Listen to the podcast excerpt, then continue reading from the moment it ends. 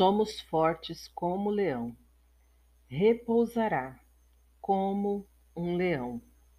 Nesta paraxá, Balaque, o rei de Midian, contrata Bilam, um profeta moabita, para amaldiçoar o povo de Israel. No entanto, Deus não permite que Bilam profira maldições contra os israelitas e, ao contrário, o faz abençoá-los. É interessante notar as grandes bênçãos e profecias contidas nas palavras de Bila como a previsão da vida do Mashiach.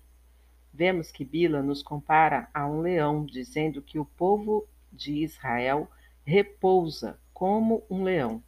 Mas o que significa esta analogia? O exílio dos judeus praticamente teve início com a destruição do primeiro templo sagrado. Desde então, o povo de Israel ficou extremamente vulnerável, exposto a ondas de antissemitismo, perseguições e torturas. Aparentemente, pode-se dizer que somos subjugados e dominados pelas nações do mundo. Fazendo alusão a essa época, Bilan compara o povo judeu a um leão em repouso. Nesse estado, o animal não fica mais fraco, apenas descansa. No mesmo modo do exílio, os judeus não perdem suas forças, simplesmente estão adormecidos.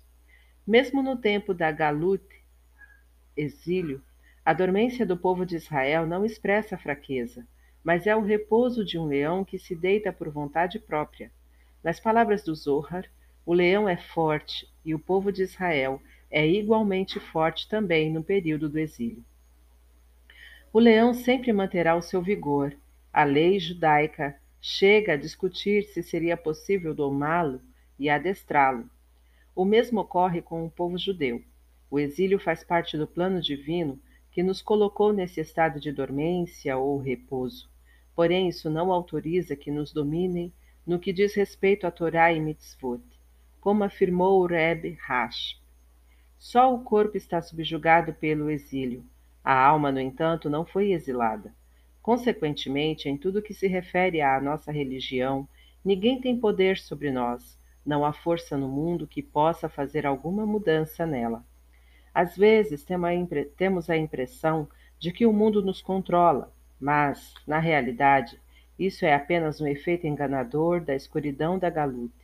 Por isso, ocasionalmente, Deus faz um milagre, lembrando-nos que En Od Milvador, não há nada além dele.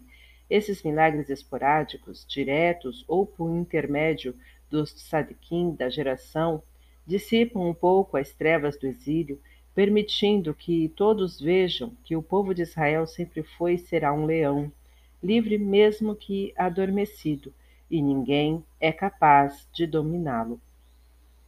Concluímos com uma parábola divertida. Dois vizinhos, um árabe e um judeu, disputavam quem tinha o cachorro mais feroz. No dia marcado para a luta, o ringue foi preparado e cada um trouxe o seu cão. O do árabe era de uma raça robusta, enquanto o do judeu era magricelo, pálido e despelado. A luta começou e, após um minuto, o cão do árabe foi vencido. Inconformado com a derrota, o dono solicitou um novo embate, ao qual levaria outro animal. Na data estabelecida, deu-se a segunda luta. Dessa vez, realmente, o combate foi mais acirrado. Porém, em três minutos, o cão do judeu saiu-se vitorioso.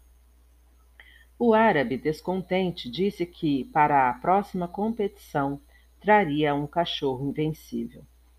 Na terceira batalha, o tal animal imbatível foi derrotado em cinco minutos. Cabisbaixo, o árabe perguntou ao judeu: Qual é a raça desse cão que obteve três vitórias tão rápidas e difíceis? O judeu responde: Meu cachorro é um leão careca. Assim somos nós, leões carecas, momentaneamente adormecidos se revelarmos esse potencial, nada poderá deter-nos no cumprimento de nossa missão.